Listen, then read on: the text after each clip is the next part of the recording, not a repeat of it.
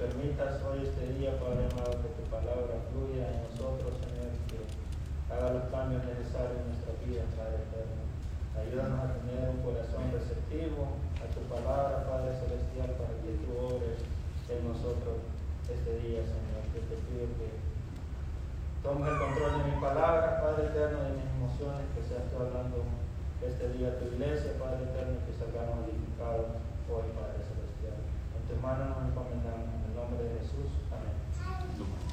Si abre su Biblia en el capítulo 2 de Santiago, vamos a estar leyendo los primeros 13 versículos. Santiago capítulo 2.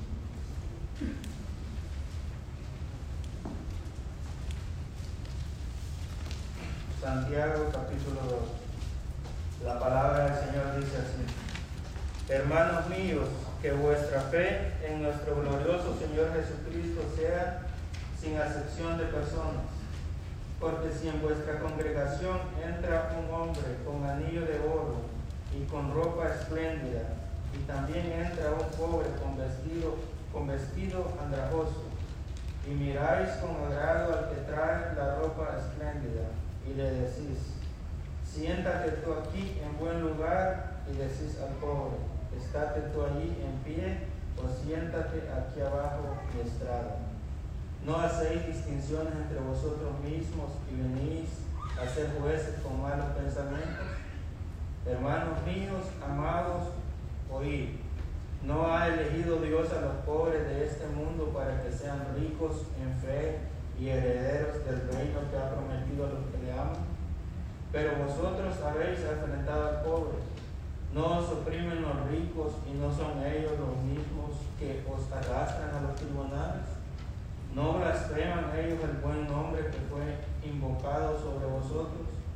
Si en verdad cumplís la ley real conforme a la escritura, amarás a tu prójimo como a ti mismo y en hacéis. Pero si hacéis acepción de personas, cometéis, cometéis pecado y quedáis convictos por la ley como transgresores.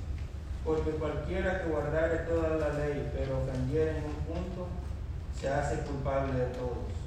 Porque el que dijo, no cometerás adulterio, también ha dicho, no matarás. Ahora bien, si no cometes adulterio, pero matas, ya te has hecho transgresor de la ley. Así hablar y así hacer, como los que habéis de ser juzgados por la ley de la libertad. Porque juicio sin misericordia se hará con aquel que no hiciera misericordia. Y la misericordia triunfa, triunfa sobre el juicio. Amén. Hemos estado estudiando el libro de Santiago, que Santiago se lo escribe a hermanos que estaban pasando por muchas pruebas, que estaban siendo perseguidos, que estaban con falta de dinero, y les escribe con el propósito de estimularlos a tener un carácter piadoso como el de Cristo, aún en medio de las pruebas. Santiago les va a decir, les va a enseñar cómo responder apropiadamente en medio de las pruebas. Y en el versículo, en el capítulo 1, en el versículo 19, él les dice cuál debe de ser su actitud en medio de las pruebas. Él les dice que por esto, mis amados hermanos, todo hombre sea pronto para oír, tardo para hablar, tardo para irarse, porque la ira del hombre no obra la justicia de Dios. Él les va a decir que hay que ser pronto para oír. Y del versículo 21 hasta el capítulo 2 completo, él les va a enseñar qué es ser pronto para oír. Y el, el capítulo 13 les va a enseñar qué es tardo para hablar. Y el 4 y el 5 les va a enseñar qué es tardo para irarse. Aprendíamos los primeros versículos en el capítulo 1 del 21 hasta el final que pronto para oír significa pronto para obedecer. No es solo pronto para oír como escuchar nada más, no es meramente solo escuchar, sino que hay que ser pronto para obedecer, para obedecer la palabra de Dios. Que obedecemos cuando la estamos poniendo en práctica y que Dios nos ha dado una nueva identidad, que nos ha dado la manera de cómo usted y yo podemos ponerlo en práctica, porque nos ha dado el privilegio, la libertad de que usted y yo escojamos qué es lo bueno para nosotros. Nos ha dado la libertad de poder obedecerlo. Y mirábamos la semana pasada que en la evidencia de que nosotros estamos siendo prontos para obedecer, que estamos obedeciendo a la palabra de Dios, es que tenemos una lengua bajo el control del Espíritu Santo, que tenemos un servicio para con los que están en necesidad y que nos estamos guardando de la influencia del mundo.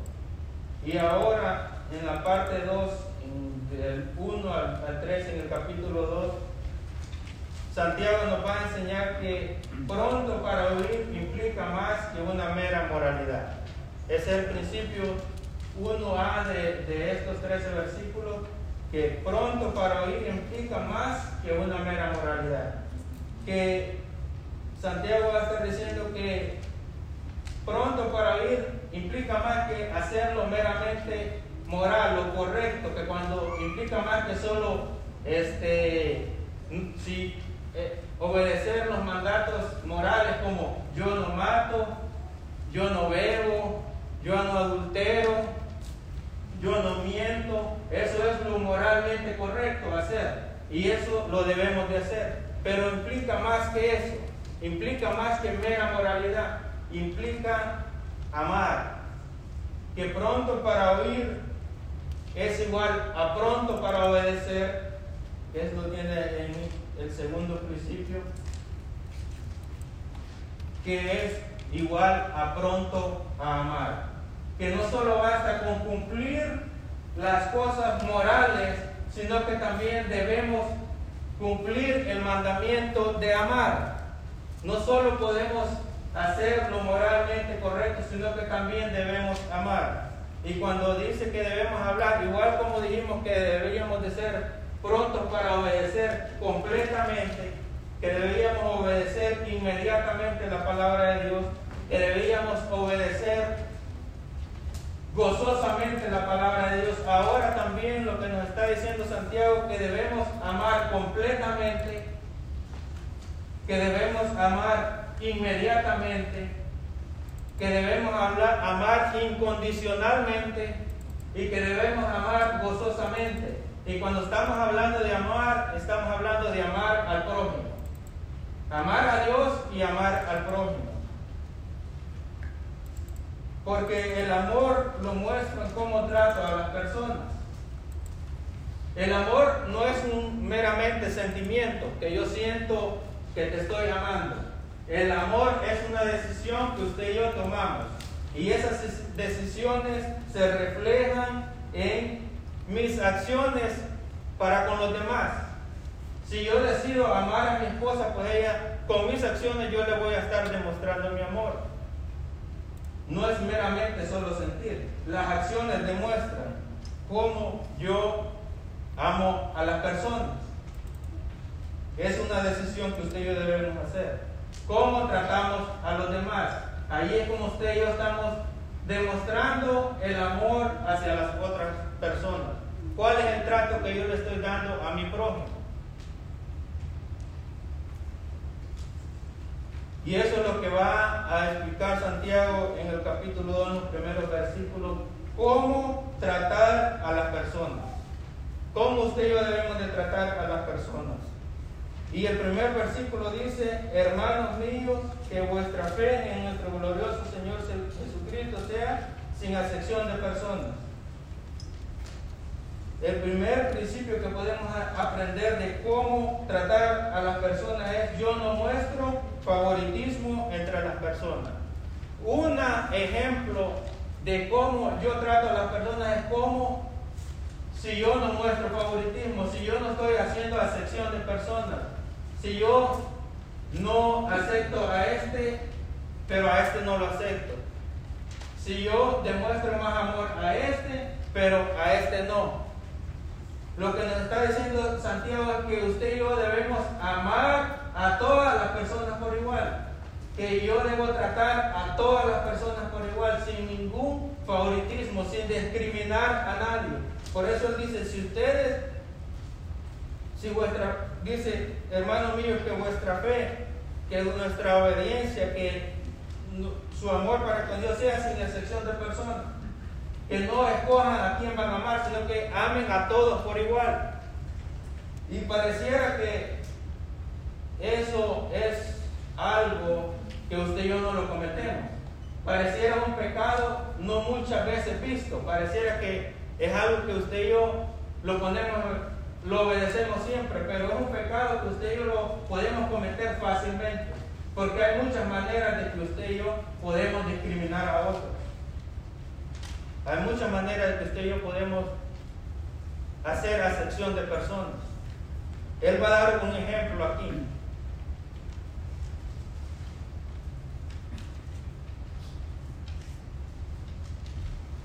Dice el texto, porque si en vuestra congregación entra un hombre con anillo de oro y con ropa espléndida, y también entra un pobre con vestido andrajoso, y miráis con agrado al que trae la ropa espléndida, y le decís, siéntate tú aquí en buen lugar, y decís al pobre, estate tú ahí en pie, o siéntate aquí abajo de mi estrado, no hacéis distinciones entre vosotros mismos y venís a ser jueces con malos pensamientos. Hay muchas maneras que usted y yo podemos cometer el pecado de discriminar a otras personas. Una es, como lo que está diciendo aquí, la apariencia. Una forma de usted y yo podemos discriminar a otro es, no, yo no me junto con ese por la forma que se ve, por la forma que se viste. Este que anda con ropa de marca, mejor me junto con él porque él se ve mucho mejor que este otro que anda con ropa que no es de marca porque este se ve más bonito por lo externo, por lo que yo estoy viendo por fuera, por la apariencia. Usted y yo podemos llegar a cometer ese pecado de discriminar a alguien por lo cómo se ve por fuera. Y, y ese pecado lo podemos cometer aún, lo cometió uno que está en la Biblia, que es Samuel. Samuel cuando Dios le dijo, ve y unge al rey que yo te voy a mostrar quién es. Y llegó, no estaba David todavía, estaban sus hermanos y vio a uno. Lo vio bien parecido, grandote, pelo rubio, ojos... Para ir a dominicano. Cualquier parecido con ojos azules. Y él le dijo, este es el rey, este guapetón es el rey. Y Dios le dijo, no, no te fijes por las cosas externas, porque yo no me fijo en lo por fuera, yo veo el corazón de las personas. Entonces nosotros también podemos cometer ese pecado fácilmente de ver a las personas por lo por fuera sin ver el corazón de ellos. Otra manera que usted y yo podemos discriminar a otros es ascendencia, o sea, de qué familia viene sea, yo quiero que mi hija se case con este de esta familia porque esta familia tiene dinero, buena posición.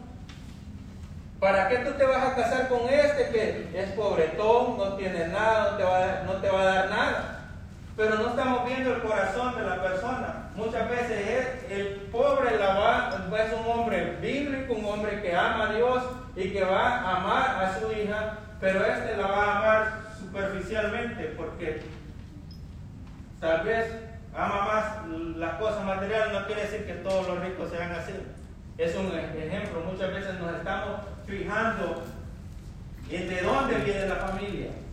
Estamos juzgando así. Otra manera que usted y yo podemos discriminar es la edad. Ah, Yo con esos viejitos no me meto. Ya estamos viejos, estamos en el siglo XXI, tanto que molestan, a puros malos consejos, solo aconsejo, consejo, consejo, yo no me junto con ellos. Otra, ya son una carga, solo me están molestando, tengo que estarlos cargando todo el tiempo. Estamos haciendo discriminación por la edad. Una que es bien fácil por el desempeño. Y eso es bien fácil de cometer. Yo tengo que luchar con eso todo el tiempo. Usted tiene un grupo de gente trabajando para usted, unos que producen más, otros que producen menos, pero usted comienza a darle un trato preferencial al que le está produciendo más por conveniencia. Por conveniencia yo tengo que tener a este contento, pero a este no, pero se nos olvida que Solo con el trabajo de este no va, tú necesitas este otro también porque todos se hacen un solo. Amén. Entonces discriminar a alguien por el desempeño que está haciendo. Y por las riquezas. Porque yo me junto con este que tiene dinero, pero yo no me junto con este que no tiene dinero, este que está pasando por pobreza, que está pasando las pruebas de falta de dinero. Yo me junto con este porque este se me puede dar, se me va a pegar el dinero, este en vez de, de pedirme, este me va a estar dando, pero si yo me junto con este que no tiene dinero, que solo me está pidiendo a cada rato, yo tengo que estarle dando, no me conviene. Estamos haciendo distinciones, estamos discriminando a las personas y Santiago dice eso no lo deben de hacer, eso no está correcto. Pareciera que estaba pasando en, ese momento de las iglesias que estaban pasando por pruebas, por conveniencia, que tenían pruebas, bueno, llega el rico a la congregación, hay que juntarnos con él porque nos puede ayudar. ¿Para qué yo me voy a juntar con este pobre que no me va a ayudar en nada? Entonces, Santiago les dice al final, en el versículo 4, no hacéis distinciones entre vosotros mismos y venís a ser jueces con malos pensamientos. O sea, ustedes ya están juzgando. Y para comenzar, eso es pecado, juzgar a otros con pensamientos mundanos, con por lo que tú estás viendo. Entonces Santiago dice, están juzgando mal porque ustedes están juzgando de acuerdo a lo que ustedes ven. Y eso está malo. En vez de tú estar haciendo algo bueno, tú te estás poniendo en peligro. Porque en algún momento tú también serás juzgado por Cristo. Entonces tú te estás poniendo en peligro para el día que tú te presentes delante de Cristo. Tú, de la misma manera que tú juzgas, así también serás juzgado. Tú te estás poniendo en peligro.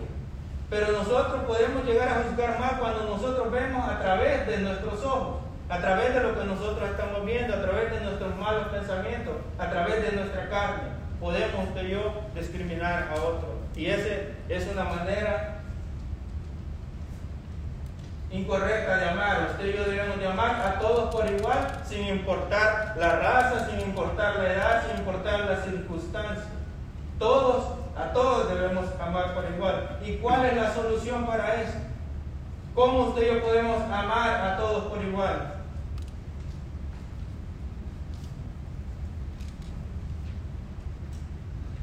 El segundo principio es yo veo a las personas como Dios los ve. La solución para que nosotros podamos tratar por igual a todas las personas es que los vemos a través de los ojos de Cristo. ¿Cómo Jesucristo los ve? ¿Cómo Dios ve a las personas? Dios ve a todo el mundo por amor, con amor.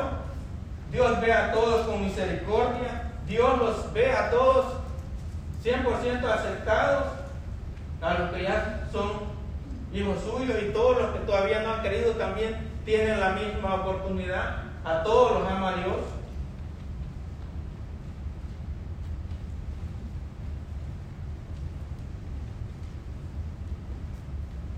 Nosotros muchas veces juzgamos mal porque lo vemos, no vemos a las personas a través de los ojos de Cristo. Esa es la solución uno a para nosotros ver a las personas con amor, porque Dios ve a todos con amor. Dios ama a todos sin excepción de personas, a todos por igual. Y el texto dice en el versículo 5, hermanos míos amados, porque está hablando del ejemplo que dio acerca del rico y el pobre. No ha elegido Dios a los, no ha elegido Dios a los pobres de este mundo para que sean ricos en fe y herederos del reino que ha prometido a los que le aman.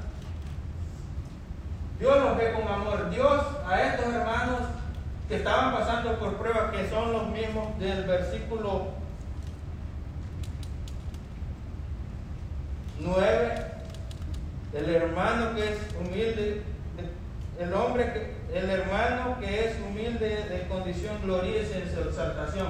A estos hermanos Dios les estaba permitiendo, les estaba dando la oportunidad de pasar por pruebas, de pasar con necesidades acá, pero les está diciendo a estos hermanos que por este periodo de tiempo no tienen nada van a ser ricos en la eternidad porque están siendo fieles a mí aún en medio de las pruebas. Entonces Dios los está viendo y los ve aquí de tres diferentes maneras. Ricos en confianza, ricos en fe. Dice, este mundo para que sean ricos en fe, ricos en confianza. ¿Por qué son ricos en confianza? Porque están pasando por pruebas de la pobreza, no tienen y cada día están dependiendo de Cristo. Cada día están dependiendo de lo que Dios les va a dar. Cada día dependen del pan de cada día. Cada día dependen de la provisión de Dios. Entonces cada día están conectados con Dios. Dios, regálame el pan de cada día. Dios provee para mí este día porque están en necesidad. Porque es fácil confiar en Dios como hemos explicado cuando tenemos trabajo, tenemos salud, tenemos dinero. No quiere decir que si usted tiene todo eso, usted no puede ser rico en fe, pero es más fácil así confiar en Dios que cuando estamos en necesidad. Yo hablaba con Marini acerca de las oraciones que hacemos cuando no tenemos, cuando no tenemos, y teníamos un pequeño ahí, discusiones, pero hace lógica. ¿Cuántas veces pediste por el pan de cada día hoy? Esta semana. ¿Cuántas veces pedimos por el pan de cada día? Lo que tenemos el pan, lo que tenemos la bien. Se nos olvida. En cambio, el pobre cada día no sabe si va a comer mañana. Entonces, provee para mí el día de mañana. Si tenemos tres carros, no pedimos, Señor, que mi carro no se arruine son ricos en confianza, ricos en fe, porque están dependiendo de Cristo día a día. Por la condición que están. Dios los ve así, son ricos en confianza. De esa forma está viendo a estas personas que estaban pasando en el ejemplo que está dando. Ricos en la eternidad, porque van a ser herederos en la eternidad por ser, por depender de Cristo en medio de las pruebas. Son pobres aquí, pero van a ser ricos en la eternidad por ser fieles a Dios en medio de la prueba de la necesidad que estamos pasando. Dios les ha dado la oportunidad de ser ricos en el cielo, ricos en el reino, es aquí en la tierra. Y ricos en amor. Porque están confiando en Dios, están dependiendo de Dios, confiados que Dios les va a proveer por amor, por amor a Dios. están siendo obedientes porque aman a Dios, porque saben que Dios es bueno y saben que Dios va a proveer ricos en amor. Así lo está viendo Dios. Y nosotros debemos de ver a las personas de igual manera, debemos de verlos con los ojos de Cristo. Para, de esa manera usted y yo podemos llegar a amar a todos por igual. Si usted y yo amamos, vemos a través de Cristo, yo voy a darle amor a mi prójimo. Si yo veo a través de Cristo, yo le voy a dar misericordia. Si yo veo a, mi, a mi hermano a través de los ojos de Cristo, yo voy a tratarlo con justicia. Entonces la solución para usted y yo no tener favoritismo, para usted y yo no discriminar a nadie, tratar a todos por igual y amar a todos por igual es verlos con los ojos de Jesús, con los ojos de amor de Cristo. ¿Cuál es el problema del favoritismo? ¿Cuál es el problema de la discriminación? No es bíblico. Es lo primero, no es bíblico, porque Dios no hace acepción de personas. Dios nos ama a todos por igual. Cuando digo a todos, es todos. A todo el mundo. Y hay muchos versículos que hablan de eso en la Biblia. Dice Deuteronomio 10, 17, porque Jehová vuestro Dios es Dios de dioses y Señor de señores, Dios grande, poderoso y temible, que no hace acepción de personas. Job 34, 19, cuanto menos aquel que no hace acepción de personas, de príncipes.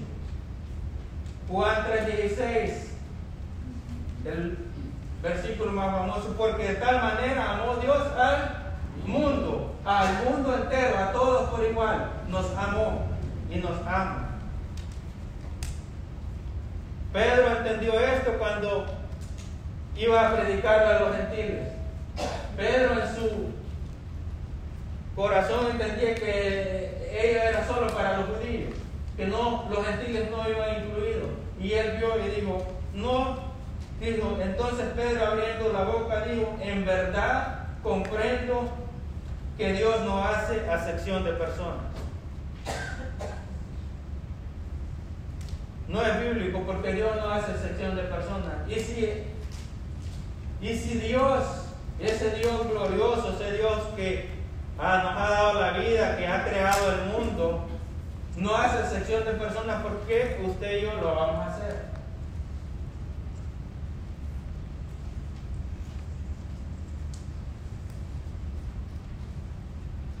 Es irracional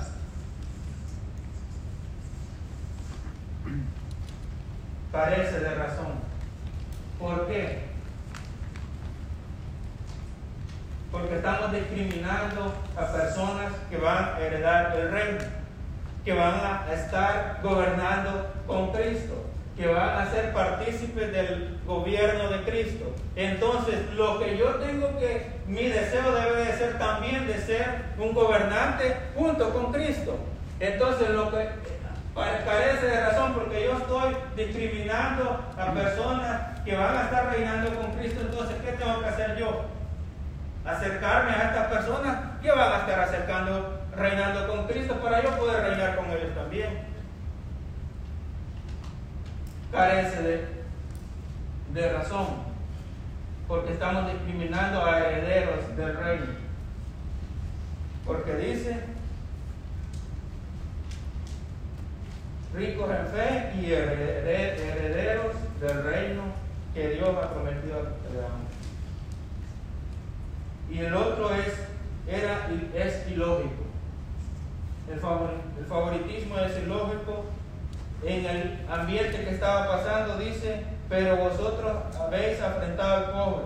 No os oprimen los ricos y no son ellos los mismos que os arrastran a los tribunales. No blasfeman ellos el buen nombre que fue invocado sobre vosotros. Está diciendo, en el ambiente de ellos los ricos eran los que los estaban oprimiendo, los que los estaban persiguiendo era el gobierno romano y aún los religiosos, los ricos, los jesuceos, los fariseos eran los que los estaban oprimiendo, los que los habían perseguido, que tenían dinero era yo que ustedes están favoreciendo a esto, que los oprimen, que los llevan a los tribunales, que le quitan todo.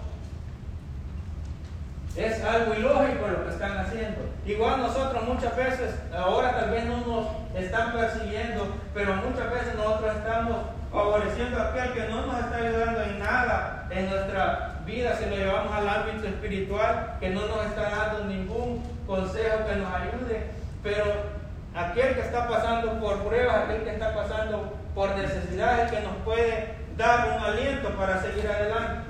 Se lo digo, por ejemplo, cuando yo escucho hablar, cuando yo no hablo con ella, a la hermana Marvin, a mí, yo le digo a mi esposa, wow, la fe de esa hermana.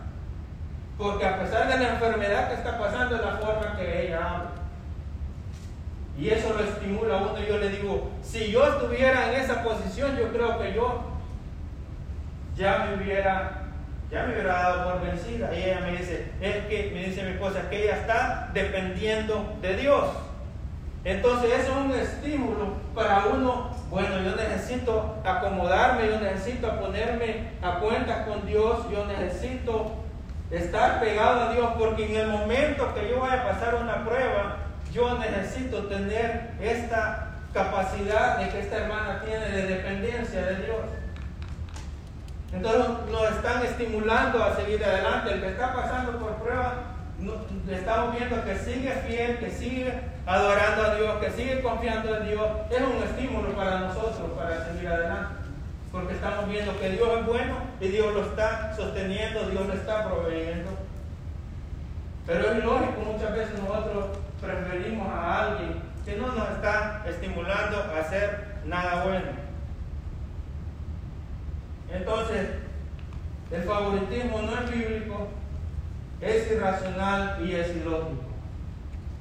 Debemos de amar y tratar a todos por igual, así como Cristo lo hace. Ahora, ¿por qué yo debo tratar a todas las personas con amor? ¿Por qué yo debo tratarlas a todas por igual?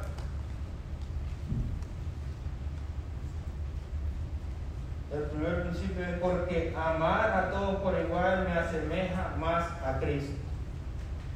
El versículo 8 dice, si en verdad cumplís la ley real conforme a la escritura. La ley real. ¿Cuál es la ley real? La ley del rey. La ley del reino. La ley del rey. ¿Quién es el rey? Jesucristo. ¿Y cuál es la característica 1A de Jesucristo?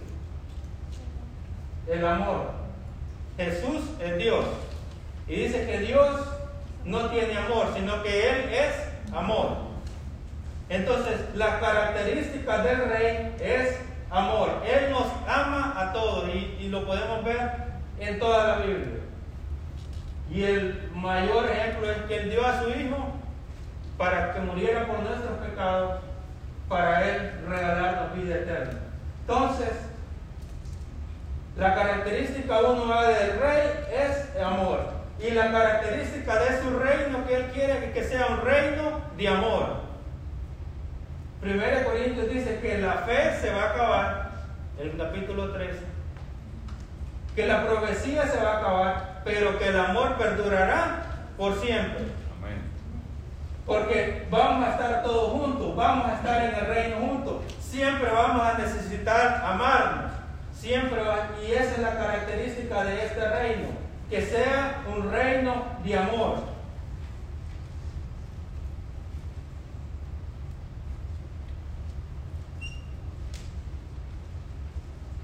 Y este mandamiento de amarnos los unos para los otros, cuando dice, sí en verdad cumplir la ley real conforme a la escritura, amarás a tu prójimo como a ti mismo, es una verdad que está a través de toda la escritura, de que nos amemos los unos a los otros.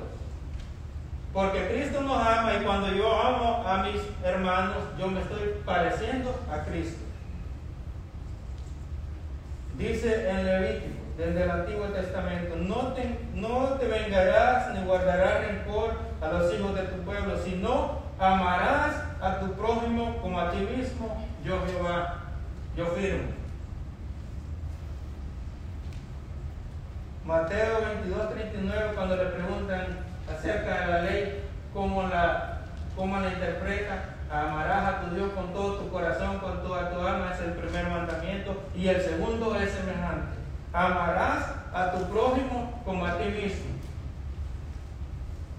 Juan, 34, Juan 13, 34, 35. Un mandamiento nuevo os doy, que os améis a unos a otros como yo os he amado, que también os améis unos a otros. En esto conocerán todos que sois mis discípulos, si tuvieres amor los unos por los otros.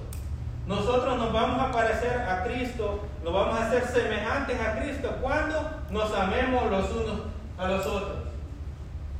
Entonces cada vez que yo estoy amando, yo me estoy pareciendo al rey, al rey de amor, yo me estoy haciendo semejante a él.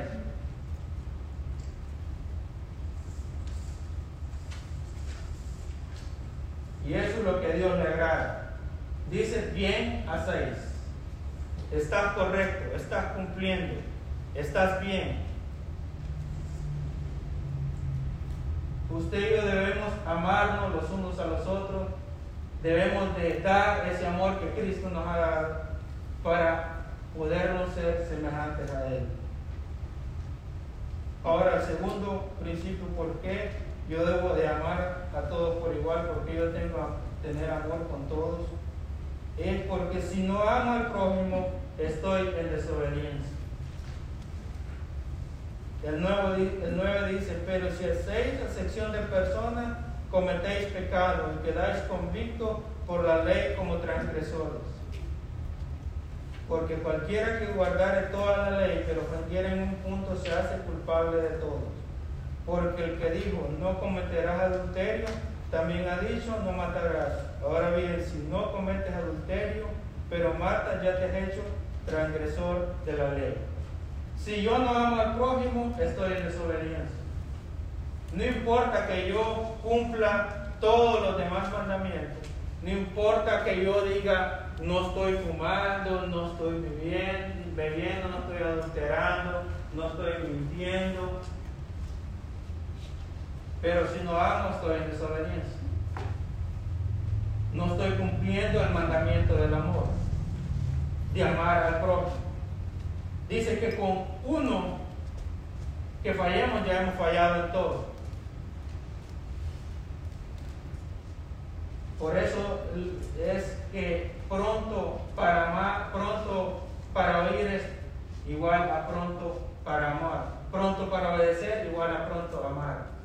Nosotros vamos a ser juzgados de acuerdo a cómo usted y yo obedecimos la palabra, pero también seremos juzgados de acuerdo a cómo yo traté, a cómo yo amé al prójimo. Si yo no amo al prójimo, yo estoy en desobediencia, yo estoy fallando a Dios. No estoy siendo pronto para oír porque no estoy amando.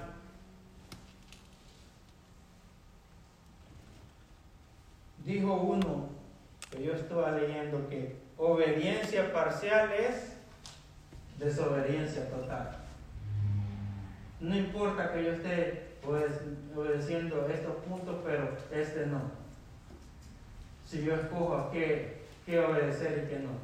Estoy en desobediencia total. Estoy, no estoy aprobado delante de Cristo.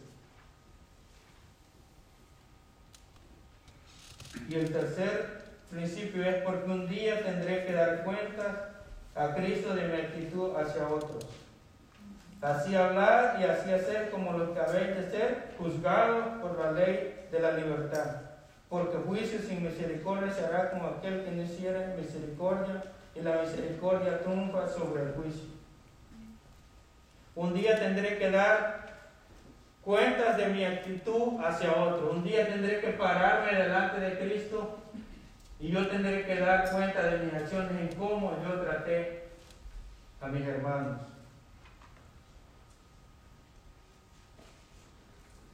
Un día yo muchas veces es lo que nos cuesta a nosotros, que nosotros estamos enfocados solo en lo de acá, en el día a día, y no estamos enfocados en la eternidad que un día debemos de dar cuenta de nuestras acciones, de todo lo que hacemos. Y vamos a tener que dar cuenta, dice que Dios nos ha dado esa ley, esa libertad ahora de poder amar a otros. Dios nos ha dado libertad de amar o no amar es la decisión. De acuerdo a la decisión que usted toma, así será juzgado. De la forma que nosotros tratemos a otros, así seremos tratados. Dice Mateo 7.2, porque con el juicio que juzguéis, seréis juzgados, y con la medida que medís, os será, os seré, os será medido. Un día daremos cuenta de cómo usted y yo tratamos. Si yo traté con amor al prójimo, yo seré tratado con amor. Un ejemplo. Dice eh, el verso, porque juicio sin misericordia será como aquel que no hiciera misericordia, y la misericordia triunfa sobre el juicio. Ahora, ¿qué quiere decir eso? Un ejemplo, digamos que usted se para delante de Cristo y viene y le comienza a decir, bueno, tú fallaste, dijiste malas palabras, dijiste, mentiste, adulteraste esta vez. Bueno, pues no estás muy bien. Déjame ver cómo trataste a los demás. Ok, yo veo que tú amaste a todos por igual. A este que estaba en necesidad también lo trataste bien, lo amaste.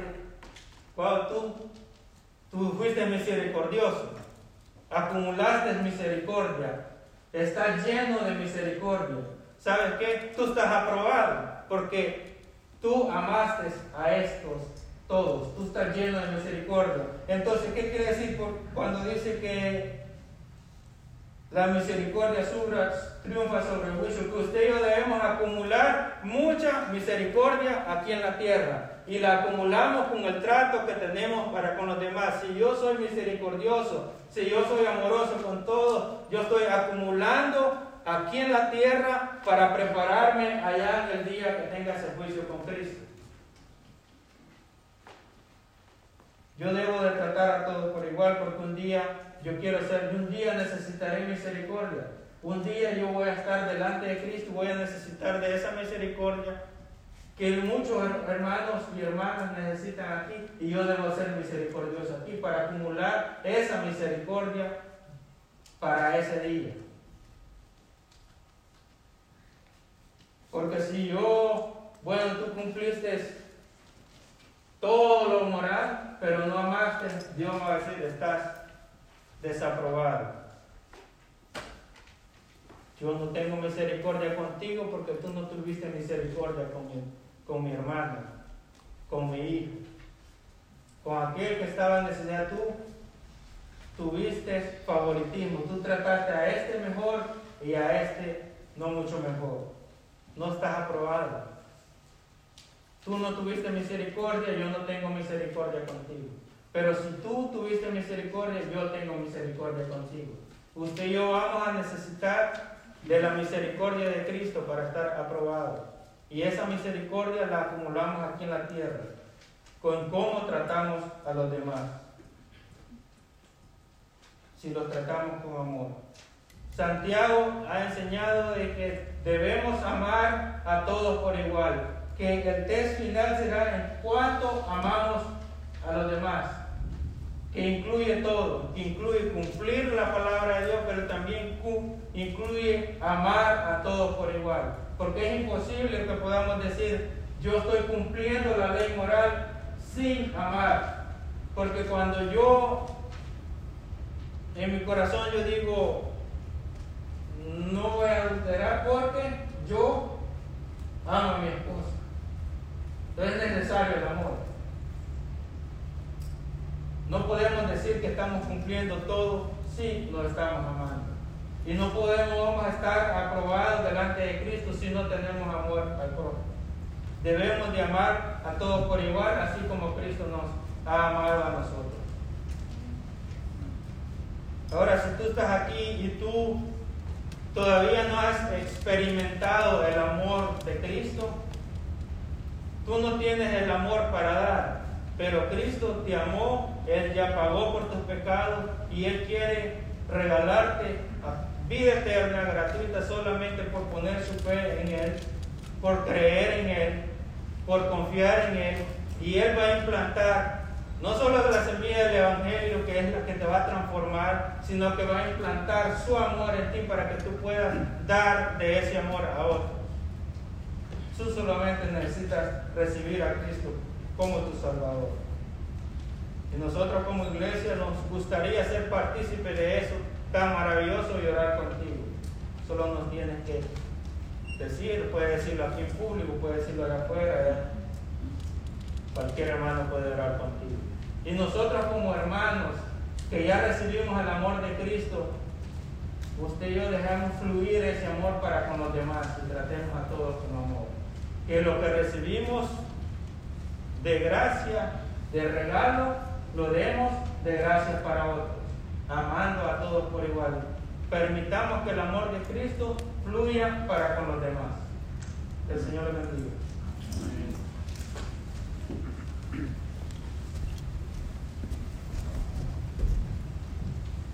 Dios bendiga su palabra.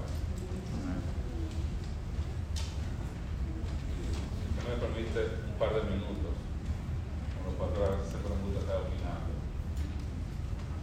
Eh, Will, un buen trabajo.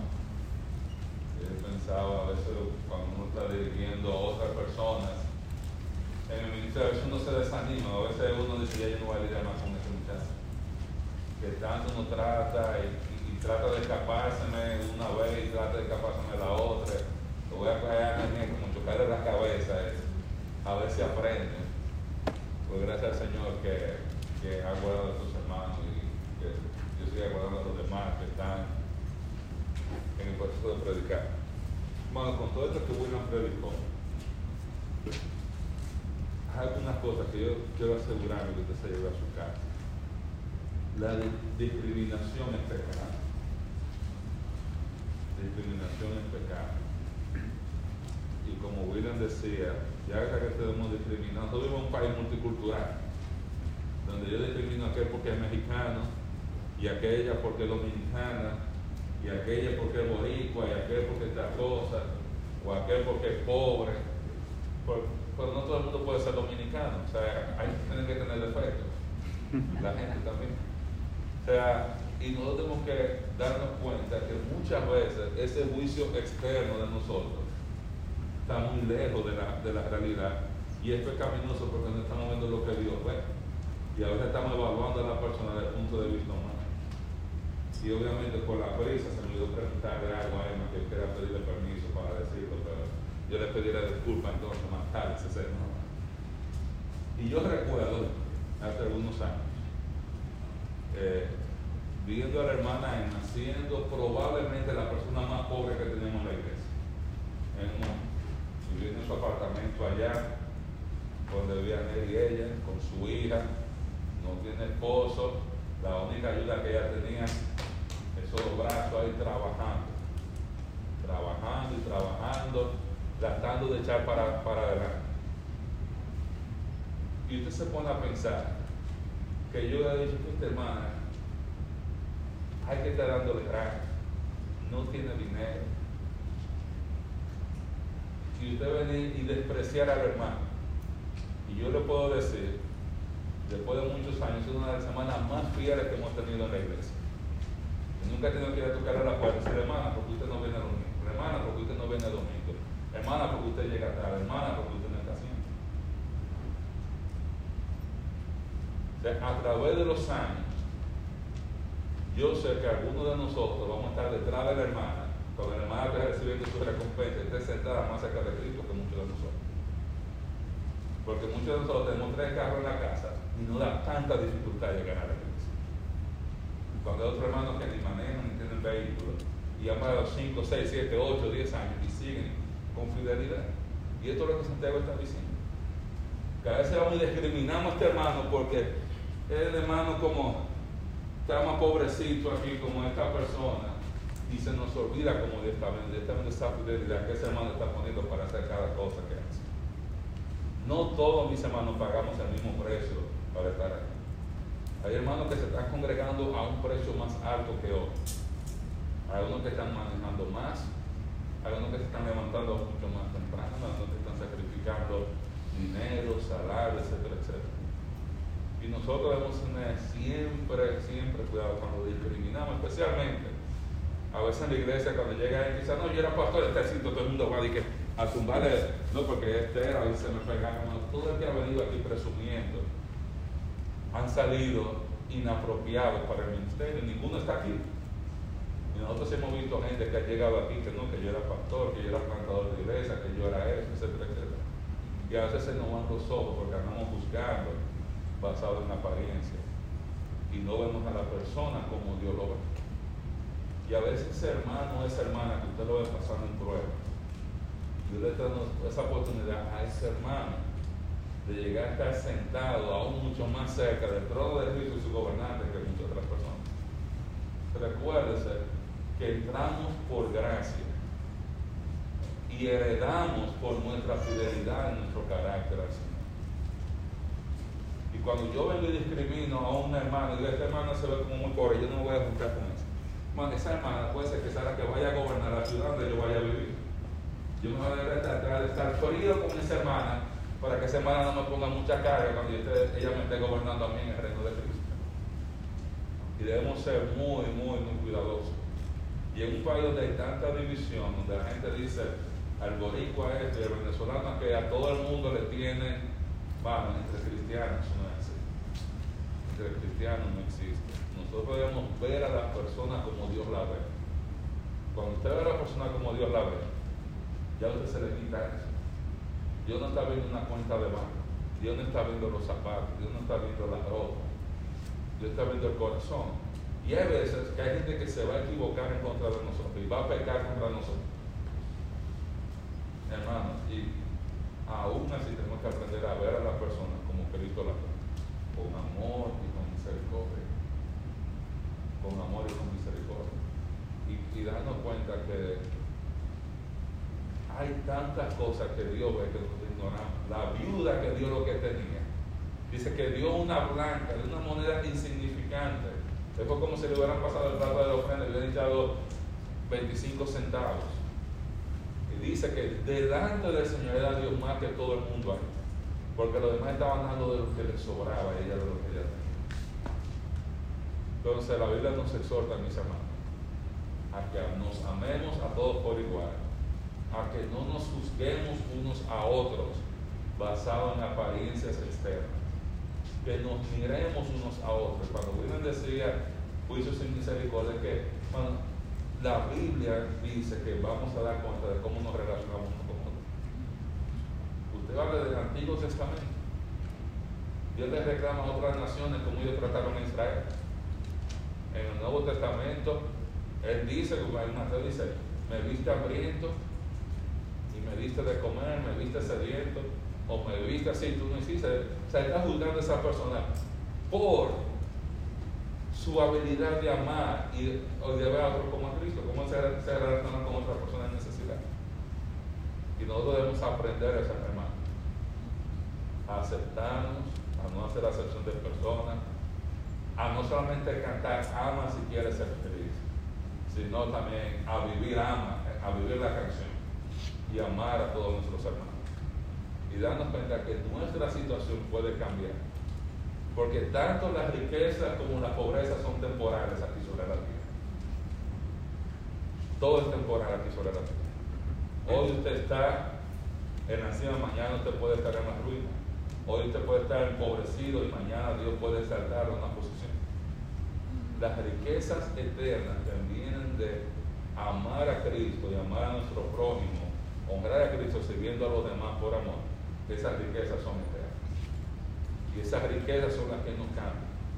Y nosotros debemos asegurarnos de no tener en nuestro corazón discriminación por las cosas que vemos. Esfuércese, ore, que el Señor abra nuestros ojos y que podamos ver cómo Él nos ve. Amén. Vamos a orar.